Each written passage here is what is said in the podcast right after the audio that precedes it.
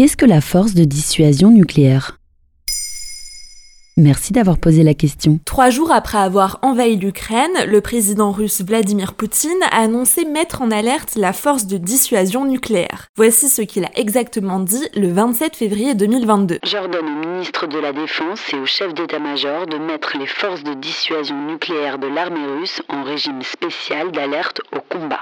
L'inquiétude s'est davantage propagée quelques jours plus tard lorsque la Russie a mené une attaque sur un bâtiment de la centrale nucléaire de Zaporizhia en Ukraine. Et depuis, le monde entier redoute un possible conflit nucléaire. Et ça a toujours existé, cette force de dissuasion nucléaire? La dissuasion est une stratégie militaire utilisée comme une menace depuis la guerre froide, notamment lors de la crise des missiles de Cuba en 1962. L'objectif clair entre les États-Unis et l'URSS était alors d'empêcher le pays adverse d'attaquer en le menaçant de recourir à l'arme nucléaire. C'est la combinaison de volonté politique et militaire. Parmi toutes les formes de dissuasion existantes, c'est la plus grave. Et en quoi ça consiste exactement ce dispositif? Les forces de dissuasion pouvant être utilisées sont offensives et défensives. Côté nucléaire, il peut y avoir des sous-marins ainsi que diverses armes pouvant être lancées à partir du sol. À cela s'ajoute un autre arsenal militaire, notamment des missiles balistiques. Héloïse Fayet, chercheuse au Centre des études de sécurité à l'Institut français des relations internationales, a précisé à Brut que la Russie bénéficie de 6000 têtes nucléaires, dont 1500 missiles à longue portée pouvant atteindre les États-Unis et la France depuis le sol russe.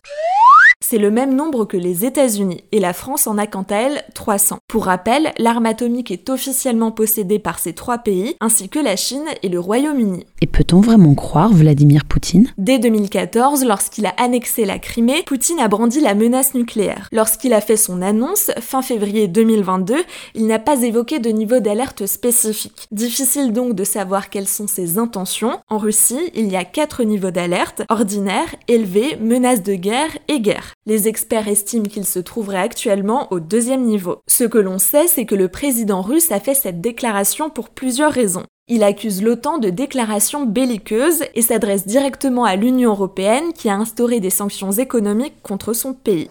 Les experts et hommes politiques n'ont pas le même avis. Interrogé par Le Monde, Bruno Tertrais, directeur adjoint de la Fondation pour la recherche stratégique, répond. Si la question est de savoir s'il s'apprête à employer des armes nucléaires, pour moi la réponse est non. Je ne vois pas ce qui permettrait d'avancer cette thèse.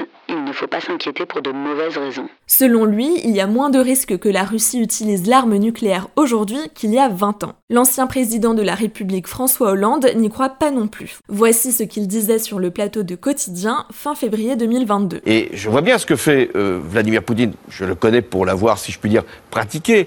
Là, il est en train de, de, de créer un, un, climat pour faire peur, pour impressionner. D'où euh, la menace nucléaire mais d'autres y croient. Interrogé par l'Express, Jean-Marie Collin, porte-parole de la campagne internationale pour abolir les armes nucléaires, estime qu'il ne s'agit pas d'une menace nucléaire classique. Alors, stratégie ou non, la menace nucléaire inquiète plus que jamais. Il est impossible de connaître totalement les intentions russes, mais dans une situation où l'incertitude pèse, l'équipe de Maintenant vous savez vous conseille de faire attention aux fausses informations. Il faut plus que jamais s'informer via des médias fiables qui vérifient leurs sources. Voilà ce qu'est la force de dissuasion nucléaire. Maintenant, vous savez, un épisode écrit et réalisé par Pauline Weiss. En moins de 3 minutes, nous répondons à votre question. Que voulez-vous savoir? Posez vos questions en commentaire sur les plateformes audio et sur le compte Twitter de Maintenant, vous savez.